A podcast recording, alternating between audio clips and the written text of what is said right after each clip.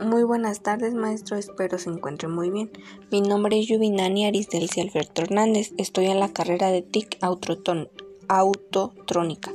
Título de la lectura: El conejito y la culebra. Una vez un conejo salió de su agujero. Se iba en busca de su comida por el llano.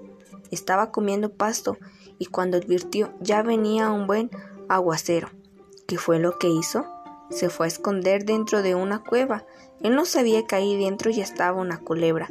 Sabía, sí, que cuando uno tiene buena educación, nunca se mete uno sin más ni más en una casa, sino que primero se saluda y se le contesta entra. Y si no le contesta, no se entra. Cuando llega a la cueva, lo primero que hizo fue saludar. Le diré un saludo a la buena cuevita. Le dice, ¿cómo la has pasado? Buena cuevita, ¿cómo amaneciste? Contestándole la malvada culebra. Bien, muchas gracias. Pasa, buen conejito. ¿Cómo es que te acordaste de venir a saludarme? Ven. Aquella culebra le decía que entrase para que cuando entrara el buen conejito poder comérselo. El conejito, que ya la había husmeado antes, se escuchó a temblar. Entonces, contestándole el conejito diciéndole, déjeme usted, solamente aquí veo que el tiempo cambió, que al parecer ya va a pasar la tempestad.